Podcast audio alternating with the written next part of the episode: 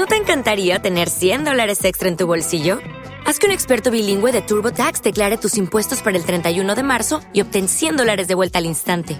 Porque no importa cuáles hayan sido tus logros del año pasado, TurboTax hace que cuenten. Obtén 100 dólares de vuelta y tus impuestos con 100% de precisión, solo con Intuit TurboTax. Debes declarar para el 31 de marzo. Crédito solo aplicable al costo de la presentación federal con TurboTax Full Service. Oferta sujeta a cambios o cancelación en cualquier momento.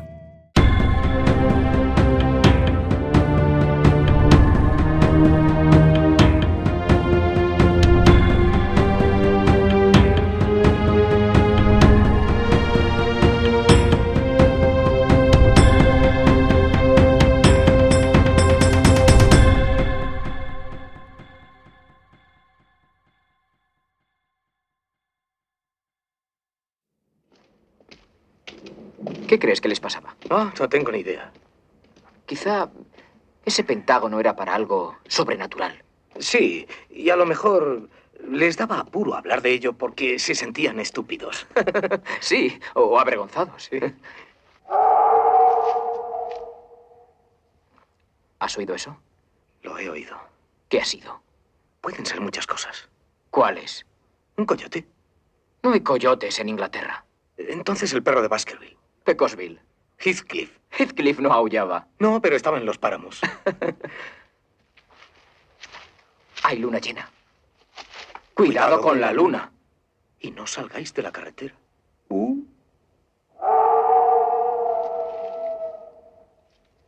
Muy buenas a todos y sed bienvenidos a un nuevo programa de Distrito 12. Esto que acabáis de escuchar era la secuencia en la que los dos mochileros protagonistas oyen los aullidos del terrible hombre lobo que les acecha tras abandonar el pub La oveja degollada. Porque sí, el programa de hoy va de licántropos y es que Alan Vendetta nos trae un nuevo programa de 10 curiosidades que quizás no sabías sobre un hombre lobo americano en Londres, el clásico de culto y piedra angular del género de las películas de terror de hombres lobo, dirigida por John Landis, director de interés de nuestro oyente Pablito Terrores. Esperamos que te guste el programa de hoy, Pablito. Mis respetos. Y gracias por escuchar Distrito 12. Pero antes de comenzar, tengo una pregunta para vosotros, oyentes que nos escucháis programa tras programa, pero que aún no os habéis suscrito a nuestro canal. Y bueno, también para vosotros, oyentes que nos estáis escuchando por primera vez. ¿Os habéis suscrito ya a nuestro canal? Si no lo habéis hecho aún, aprovechad ahora mientras ponemos nuestra cabecera, el tradicional silbido del sinsajo. Y suscribíos, que empezamos. Soy Susi García, estáis escuchando Distrito 12 y ya, sin más dilación, que comiencen los juegos.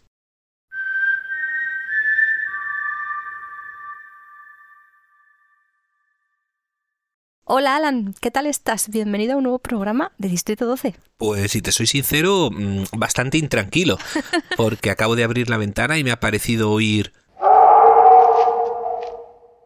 ¿Tú lo has oído también? Lo he oído. Yo creo que es mejor que dejemos lo del programa para otro día. Igual deberíamos volver corriendo al pub La Oveja Degollada. O a trancar ventanas y puertas. Vaya nombre para un pub, La Oveja Degollada. Te va metiendo en, en ambiente. Te va metiendo en ambiente, sí señor. Bueno, así que hoy un hombre lobo americano en Londres. Efectivamente, esta película de 1981, dirigida por John Landis y protagonizada por David Naughton, Jenny Agutter y Griffin Dunne, que navega entre la comedia y el terror y que, junto a otras películas como Aullidos de Joe Dante, también de 1981, dio un nuevo impulso al subgénero de las películas de terror de hombres lobo. Joe Dante, un director que nos ha regalado grandes películas como Gremlins, El Chip Prodigioso, Exploradores, Pequeños Guerreros. Pequeños Guerreros, que es una obra de la que tenemos un programa en Distrito 12, con 10 curiosidades que quizás no sabías sobre esa película. Sobre esa película tan genial que a mí me gusta tanto. Eh, y dejaré un enlace eh, en la descripción del programa, también al recast de Gremlins, que también lo tenemos, para que los oyentes que no lo hayáis escuchado tengáis la oportunidad. Dadle una escucha al programa porque la verdad es que es muy, muy divertido. Siguiendo con la película que tratamos hoy, eh, hay que decir que eso de que combina comedia y terror lo hace de una manera, la verdad es que bastante peculiar, eh, ya que no se trata de una comedia que se desarrolla en una ambientación terrorífica, eh, ni tampoco es exactamente una de esas películas de terror que tiene un par de chistes aquí y allá, sino que se trata más bien de una película surrealista de terror, consecuencias graciosas y también consecuencias muy cruentas. curiosamente, el propio Landis, aunque considera que es una película divertida, niega que sea una comedia, eh, remarcando que los dos personajes que inician la aventura acaban muertos al final, y diciendo que lo que él pretendía era crear una versión contemporánea de las películas de hombres lobo del pasado, y considera al hombre lobo en general una figura bastante trágica, citando que ser un hombre lobo es como tener una enfermedad mortal, solo que en vez de matarte a ti, pues tú matas a todos los demás.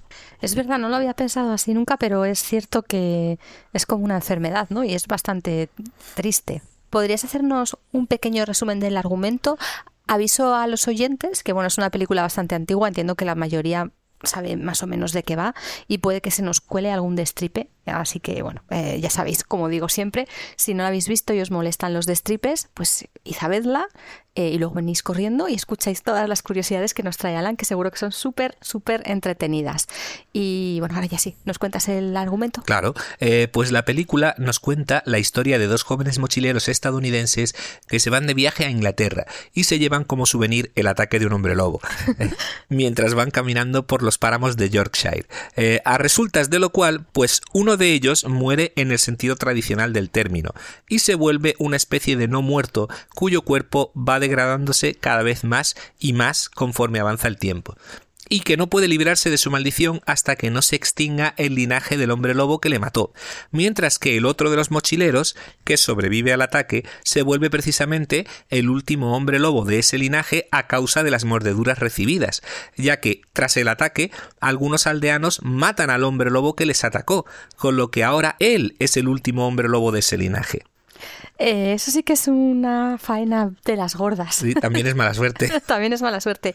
Bueno, la cosa es que el mochilero superviviente despierta en un hospital de Londres y permanece en esa ciudad teniendo horribles pesadillas y experimentando cambios en su comportamiento. Eh, un comportamiento que lógicamente, y como era fácil de adivinar, se vuelve más animal. Eh, su compañero mochilero no muerto se le aparece con aspecto de cadáver y le explica la situación. Esto es, que ambos han sido atacados por un hombre lobo, que él, el superviviente, es ahora un hombre lobo, y que todo aquel al que mate acabará maldito y en forma de no muerto. En los páramos nos atacó un licántropo, un hombre lobo. Fui asesinado. Una muerte nada natural. Y ahora tengo que pasearme por el mundo hasta que la maldición del hombre lobo cese. Cállate. La estirpe sanguínea del lobo debe ser extinguida. El último hombre lobo debe ser Así que lo mejor, según su compañero el no muerto, es que se quite la vida para no transformarse en hombre lobo y causar más problemas. El hombre lobo pues se niega a escuchar lo que dice y por supuesto cuando llega la luna llena se acaba convirtiendo en Sorpresa, sorpresa. Eso es, eh, en un hombre lobo, con lo que acaba asesinando a varias personas. Eh, sus incursiones como hombre lobo acaban sembrando el caos y el terror, a pesar de los intentos por calmarlo de Alex, que es una enfermera a la que conoce en el hospital y de la que se enamora. Y bueno, mm, tendréis que ver la película para ver eh, la resolución de todo aquello. Eh, la verdad es que es una faena de las gordas lo que le pasa al pobre, todo, todo lo que le pasa. Es como una sentencia a muerte, pero en versión lenta, ¿no? A cámara lenta. bueno, pues vamos a por las curiosidades, ¿no? Vamos allá. A ver, cuéntanos, ¿cuál es la primera curiosidad de hoy? Pues la primera curiosidad de hoy gira en torno al guion. Tal y como revela el propio John Landis, escribió el guion en 1969. Landis estaba trabajando como asistente de producción en Yugoslavia durante el rodaje del clásico del cine bélico eh, Kelly's Heroes o Los violentos de Kelly, como se la conoce en España, y en esa tesitura pues tuvo la oportunidad de asistir a una ceremonia fúnebre gitana tradicional que estaba teniendo lugar en un cruce de caminos. Bien raro eso que me estás contando. Es, que todo lo que cuenta John Landis es bastante surrealista. Ahora verás.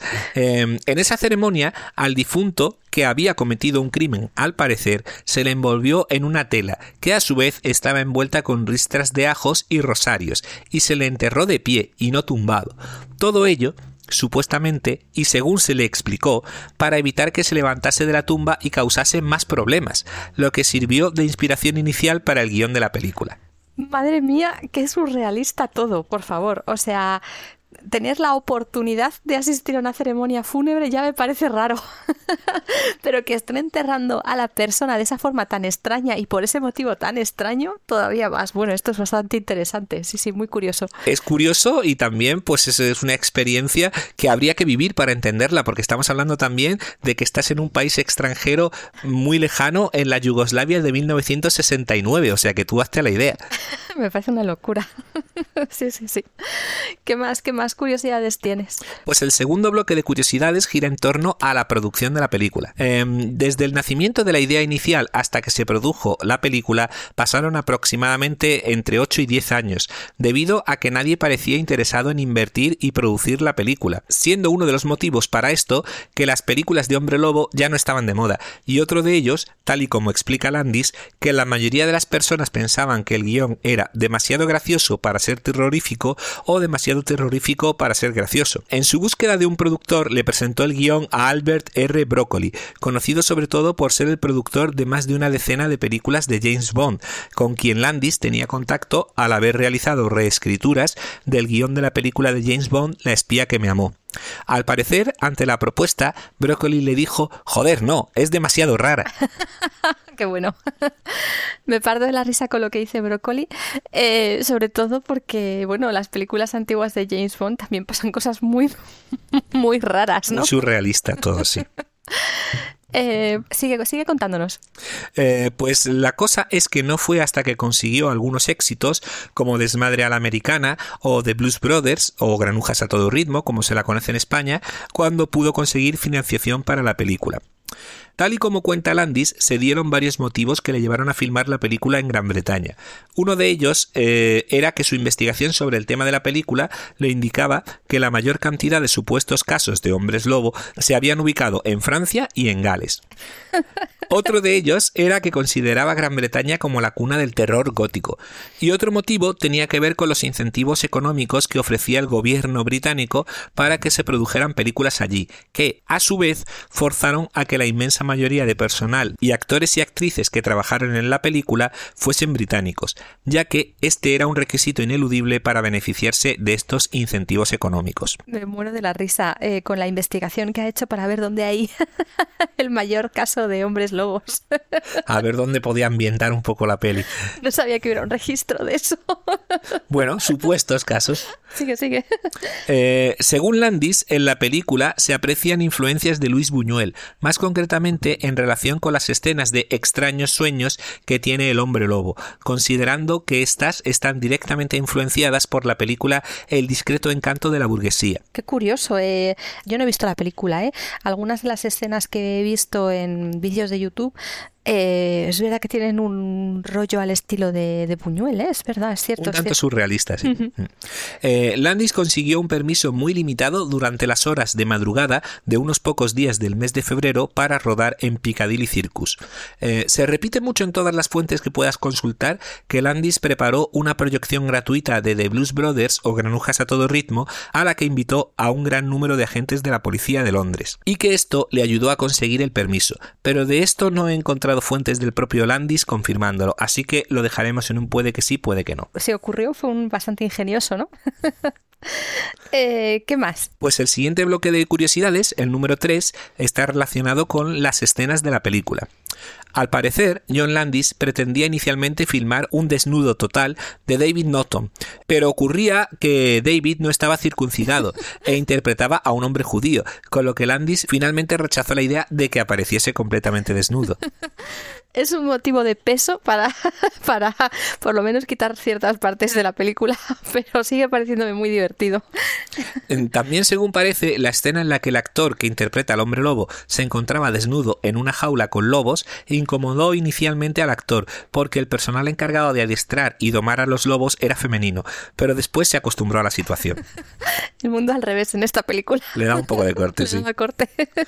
Eh, la película se rodó en febrero y marzo, y el actor principal tenía que realizar escenas corriendo desnudo por el bosque, lo que se le hizo muy difícil debido a las bajas temperaturas. Eso sí que es muy, muy mal rollo, sí, sí. Lo del frío yo lo llevo muy mal, por lo menos.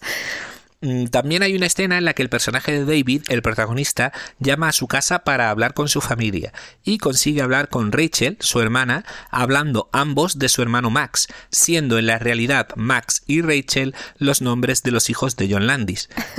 Por cierto, el propio Landis realiza un cameo en la película, interpretando a un hombre que resulta atropellado en la secuencia final en la que se desata el caos en Piccadilly Circus. Curioso.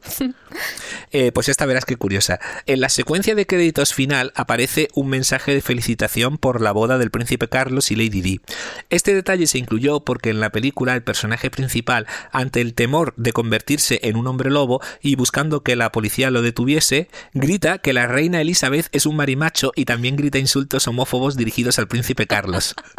Para compensar, ¿no? Un poco. La reina Isabel es un marimacho. El príncipe Carlos es un maricón. Winston Churchill era un cabrón. Ya, basta. No, suéltame. David, por favor. Shakespeare era francés. Qué bueno. está muy bien, está muy bien. Sí, sí. ¿Qué más curiosidades tienes? ¿Cuál es el siguiente bloque? El siguiente bloque tiene que ver con el casting. Eh, los productores deseaban que Dan Aykroyd interpretase al mochilero David y que John Belushi interpretase al mochilero Jack. Habría sido total. Eh, Dan Aykroyd y John Belushi ya habían trabajado con Landis en la película Granujas a todo ritmo, pero Landis se opuso a esta idea. Eh, según el productor George Folsey, él y Landis estuvieron en contacto con unas 300 personas en su búsqueda de los actores principales. Em, por aquel entonces, a David Norton, el actor que resultó seleccionado para interpretar el papel protagonista, solo se le conocía por haber hecho anuncios de la bebida Dr. Pepper. Eh, Landis había visto los anuncios y le pareció que David tenía una apariencia de ser alguien agradable, que era justo lo que buscaba. Es cierto que tiene un pinta de ser alguien agradable ese actor. Es que cuando tú has dicho que sería genial que Dan Aykroyd y John Belushi interpretasen a los personajes protagonistas, por una parte creo que tienes razón, pero por otra parte, en la película yo creo que parte del encanto es eh, reflejar como dos chavales normales con los que podrías irte por ahí de excursión, ¿sabes? Se ven envueltos en esta situación. E incluir a Dan Aykroyd y a John Belushi quizá ya le daría un tinte más marcado de comedia que no es exactamente lo que se busca. Sí, a ver, yo estaba pensando, como he dicho, no he visto la película, pero sí he visto algunas escenas. Y hay un par de escenas, sobre todo pues la que hemos puesto en, el inicio, ¿no? Cuando van los dos andando y van hablando, que ese intercambio de diálogos que tiene me recuerda mucho al tipo de intervenciones que hacían juntos eh, Dan Aykroyd y, y, John Belushi, ¿no? Y por eso me lo he imaginado muy vividamente, me he imaginado a los dos, pero mm, tienes toda la razón que, mm, que habría sido todavía más de comedia, ¿no? Más surrealista aún si cabe, que no habría sido para nada una situación normal.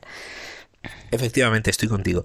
Eh, según Griffin el actor que interpreta al otro mochilero, el que acaba siendo un no muerto, John Landis le hizo una entrevista, pero jamás le hizo una audición, que es algo que le pareció muy infrecuente. Posteriormente, al recibir el guion, Landis habló con él al teléfono para preguntarle si quería hacerlo, pensando Griffin que quería hacerle una audición a través de la vía telefónica, pero no, lo que le estaba preguntando directamente era que si quería hacer la película, y se limitó a preguntarle si era claustrofóbico. Me imagino que lo dejó todo descolocado. Sí, sí, cuando él lo cuenta, esa es la impresión que da, sí. A ver, yo mm, entiendo que si estaba buscando a gente que pareciera muy normal, pues si ya había hablado con él y le había visto, solo tendría que interpretarse a sí mismo y por eso no pensó en hacerle eh, ningún tipo de entrevista o de prueba, ¿no? Pero lo de claustrofóbico seguro que se quedó muerto. Pues a ver, esto seguramente tiene que ver con dos situaciones. Una, que a lo mejor no se habían decidido por cuál de los dos mochileros interpretaría, y al mochilero que interpreta al hombre lobo es necesario hacerle moldes del cuerpo entero, cubriéndolos de masilla. Vale. eso podría ser una explicación. Y la otra, que yo creo que es la más probable, es que si se hubiese decidido ya de antemano que interpretaría al mochilero que acaba siendo un no muerto, y se tuviese pensado filmar alguna secuencia en la que salía de la tumba o salía del ataúd, con lo cual a lo mejor una persona claustrofóbica podría haberlo pasado mal realmente realizando esa escena, aunque finalmente no se incluye ninguna escena similar. Vale, vale, entiendo, entiendo. Muy bien, muy guay este bloque. Eh, ¿Cuál es el siguiente? El siguiente tiene que ver con los efectos especiales. Landis pretendía que las escenas de violencia y terror fuesen tan realistas como fuese posible, porque su intención era generar una sensación de que esta situación fantástica e improbable les estaba ocurriendo de verdad a los protagonistas. Eh, para conseguir parte de esta verosimilitud se encargaron los efectos especiales a la leyenda en este campo Rick Baker.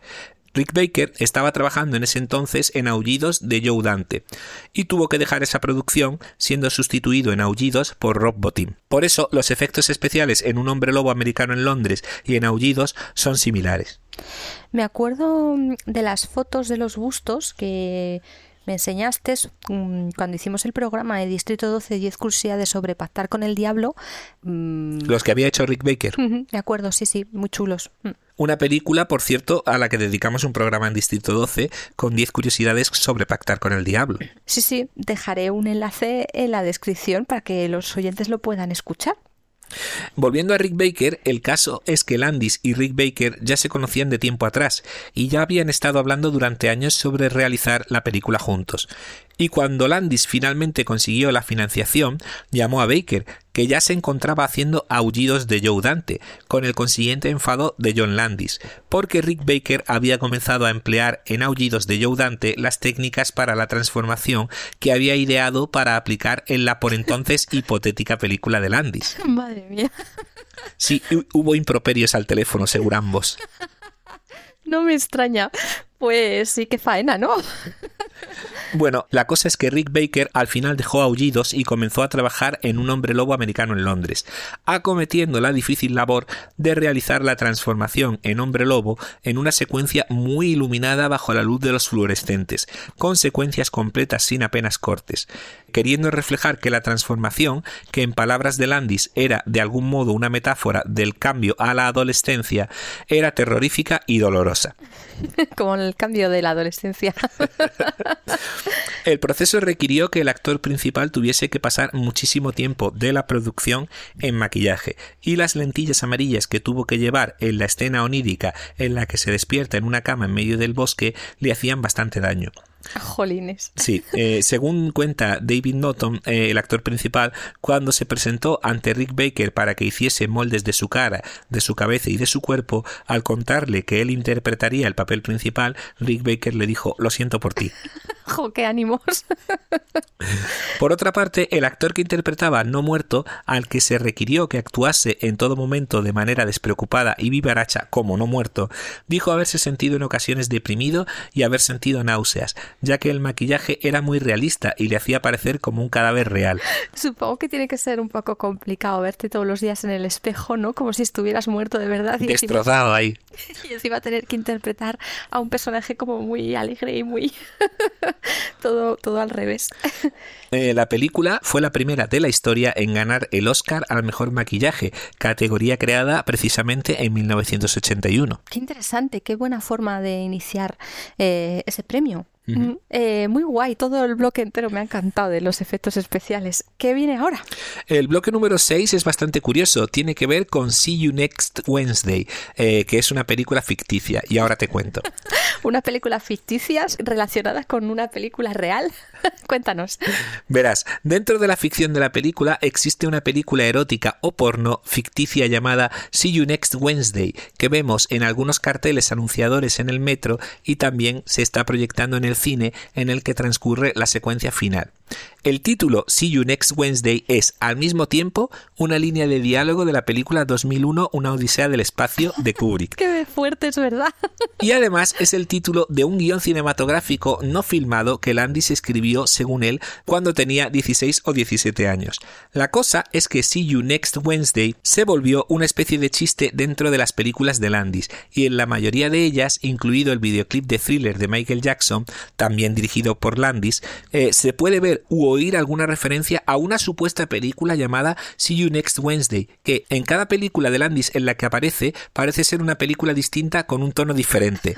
Es decir, que cuando era joven parece ser que escribió el guion de una película llamada See You Next Wednesday, que no sabemos de qué trataba, y ahora en cada película suya o en casi todas al menos, aparece alguna referencia a una película, o se habla de una película, o se ve un cartel de una película que se llama See You Next Wednesday, que siempre parece ser una película diferente de un tono totalmente diferente. Jolines, ahora con lo que has dicho me has picado la curiosidad. Cada vez que vea una película de John Landis voy a estar muy pendiente a ver si encuentro esa referencia. En la mayoría sale. Bueno, también decir a nuestros oyentes que tenemos un 10 curiosidades sobre el videoclip de Thriller de Michael Jackson y que por supuesto dejaré enlace al programa para que puedan escucharlo los que no lo hayan podido oír aún. Eh, bueno, a partir de la curiosidad número 6, tú ya sabes que yo ya empiezo a ver que se acerca demasiado rápido el final del programa. Vamos a por el bloque de curiosidades número 7. Pues el bloque de curiosidades número 7 tiene que ver con la banda sonora. La banda sonora de la película engloba solamente temas que incluyen la palabra moon, eh, luna en inglés, en el título, por lo de la luna llena y el hombre lobo y todo eso.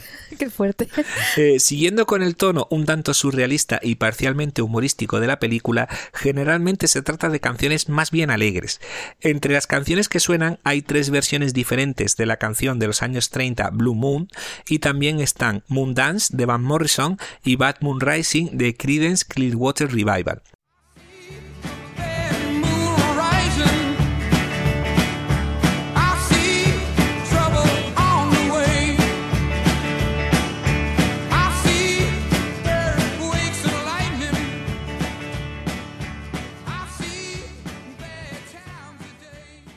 Eh, según cuenta el actor principal, Landis también quería usar la canción Moonshadow de Cat Stevens, pero no le cedieron los derechos porque Cat Stevens no quería que se emplease su música en una película relacionada con hombres lobo. Oh, qué pena. Sí. Además de estas canciones, también se compuso una banda sonora orquestal, trabajo que acometió Elmer Bernstein, que ha trabajado en películas tan dispares como La Gran Evasión, Aterriza como puedas, El Cabo del Miedo o Cazafantasmas, y cuyas composiciones pueden oírse en varias escenas de la película. Todo clasicazos, ¿eh? De esa época, qué guay. Qué chulo. Me encanta la película de Cazafantasmas, ya sabes. Es un peliculón, del que por cierto tenemos un programa dentro de la sección Recast de Distrito 12, en la que jugamos, como ya sabrá la mayoría, a seleccionar un hipotético elenco de actores y actrices en el supuesto imaginario de que esa película fuese a rodarse hoy en día. Y también tenemos una reseña de Cazafantasmas más allá, que de todo ello dejaré enlace en la descripción del programa. Genial. Eh, siguiendo con la banda sonora, aunque el compositor escribió y grabó música para la secuencia de transformación del protagonista en hombre lobo, Landis decidió no usarla para la secuencia. Este pasaje de tres minutos fue finalmente lanzado por el compositor bajo el título de Metamorfosis. Bueno, todo lo de la música me ha parecido muy chulo y muy divertido. Y muy surrealista, como todo lo que parece que rodea esta película. Es cierto que todas las curiosidades están siendo bien rarunas. La película es surrealista y lo que le rodea también. bueno, pues vamos a por la curiosidad número 8. La curiosidad número 8 tiene que ver con la clasificación de la película. La película sufrió recortes para conseguir la clasificación de apta para mayores de 17 años, con lo que hay varias escenas eliminadas que incluyen sexo y violencia, incluyendo una escena en la que el hombre lobo ataca a un grupo de personas sin hogar, que fue una escena que al parecer irritó particularmente a las audiencias de prueba. Eh, en Argentina y Perú la película recibió la clasificación de película para mayores de 18 años. A día de hoy, Landis se arrepiente de haber realizado estos cortes en su película. También en relación con cortes en la película, Landis cuenta cómo los productores, al ver una de las primeras proyecciones de prueba, se irritaron mucho y Landis les dijo que no se preocupasen, que le hiciesen llegar sus preocupaciones y sus anotaciones y que le diesen dos semanas para remediarlo. Y según cuenta Landis, le comentó a su socio que no haría nada al respecto. Le puso la misma película dentro de dos semanas y los productores, también según cuenta el propio Landis, le dijeron que agradecían que hubiera tenido en cuenta sus sugerencias. Qué fuerte. No sé qué me espanta más o qué me resulta más curioso, ¿no? Si que él les diga eso y ya vaya diciendo, pero no voy a hacer ningún cambio, o que los otros ni se dieran cuenta de que no había hecho ningún cambio. Según lo explica Landis, esto se debe a que la película, en el año en la que se estrenó, eh, resultaba muy impactante y al verla por segunda vez no conmocionó tanto a los productores que ya quizá estaban más familiarizados con el tono de la película y les pareció mejor. Es curioso cómo eso puede pasar. Eh, por cierto, resulta también curioso como siendo una película con este tipo de clasificación fue promocionada antes de algunas de las primeras proyecciones de prueba como la nueva película de los creadores de Desmadre a la Americana y Granujas a todo ritmo, ya que mucha gente acudió a esas primeras proyecciones pensando que se trataba de una comedia y algunas de las personas abandonaron la sala aterrorizadas. bueno, supongo que les compensaría por las que se quedaron y que no habrían ido al cine de no haber sabido o haber pensado que estaba relacionada con ellos. Eh, según Landis, él insistió en poder hablar a la audiencia en posteriores proyecciones de prueba, explicándoles que sí, que él era el responsable de haber creado Desmadre a la Americana, pero que esto no era una comedia, sino que era una película de terror bastante cruda y eh, tras esa explicación inicial dirigiéndose al público, la audiencia fue mucho más receptiva, en opinión del propio Landis, porque sabían lo que iban a ver. Eh, si eso luego lo tuvieron en cuenta a la hora de promocionar después la película, porque no me imagino a Landis yendo a todos los cines para explicar. uno a uno. Eso mismo. Bueno, por ahora está siendo un programa muy, muy revelador y muy sorprendente. Y ya vamos a por la curiosidad número 9. La curiosidad número 9 tiene que ver con thriller y su conexión con la película. Mm, pues bien, como ya explicamos en nuestro programa de 10 curiosidades que quizás no sabías de thriller de Michael Jackson que ya has mencionado, eh, escuchadlo si no lo habéis hecho, que es un programa muy curioso. Bien, pues al hilo de esto, Michael Jackson quedó tan fascinado por la transformación en hombre lobo de la película que contrató a Landis y a gran parte del equipo de la película para rodar su videoclip de thriller, que resultó ser finalmente una especie de mini película.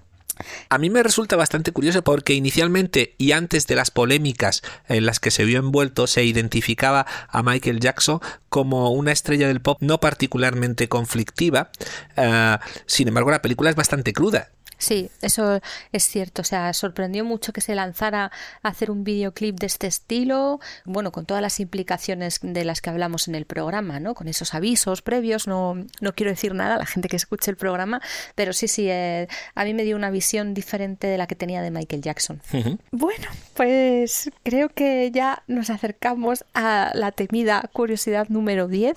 Eh, pues sí, y tiene que ver con merchandising asociado. Me temo que en esta ocasión no hay videojuego, no hay videojuego del Spectrum, pero, pero, pero hay figuras de acción para coleccionistas adultos realizadas por la marca NECA. Oh. Y podemos eh, adquirir una figura del hombre lobo, de uno de los demonios que se le aparecen en sueños al hombre lobo y también de tu línea favorita de figuras de NECA, los Terrors, que es una línea que se dedica a reimaginar personajes de películas de terror clásicas como si fuesen o en un estilo similar al de los monstruos en la serie clásica de Scooby-Doo. Es que me parece una línea tan divertida, me arrepiento un montón de no haberla hecho, son un montón de, figuras, no sé muy bien dónde las habría metido en casa, pero ahora cada vez que veo una digo, pero yo la quiero, es que son adorables. Sí, sí, sí, son muy graciosas. Eh, puedes comprar el hombre lobo y también puedes comprar a su compañero el mochilero no muerto con una expresión así un poco afable. Me parto de la risa, por favor, qué guay, qué guay. Bueno, pues eh, hasta aquí hemos llegado, ya no quedan más curiosidades. Por ahora, pero habrá más. Esperamos que sea muy pronto, todos los fans de Distrito 12 esperamos que sea muy pronto. Muchas gracias, Alan, eh, como siempre, por haber venido a Distrito 12. Gracias a ti por darme la oportunidad de estar de nuevo aquí contigo y pasármelo también como de costumbre. Y muchas gracias a vosotros oyentes, gracias por seguirnos, gracias por compartir nuestras publicaciones en vuestras redes sociales. Eh, sois la razón por la que no podemos dejar de crear nuevos programas. Recordad que también estamos en Twitter y en Instagram como arroba distrito 12 barra baja y que en Facebook podéis seguirnos como podcast distrito 12. Usad cualquiera de nuestras redes sociales para hacernos saber sobre qué temas, películas, series, directores os gustaría que hiciéramos el siguiente programa y decidnos cuál es vuestra película favorita sobre hombres lobo. Estamos deseando saberlo. Ahora sí, terminamos. Que la suerte esté siempre, siempre de vuestro lado. Un abrazo.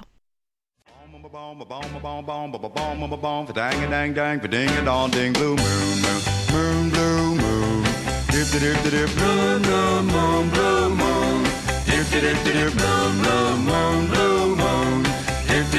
Bomb a bomb a bomb a bomb bomb a bomb a bomb for dang dang dang for ding a dong ding doo. Blue blue moon blue moon. You saw me standing alone without a dream in my heart, without a love of my own. Bomb a bomb a bomb a bomb a bomb a bomb for dang dang dang for ding a dong ding doo.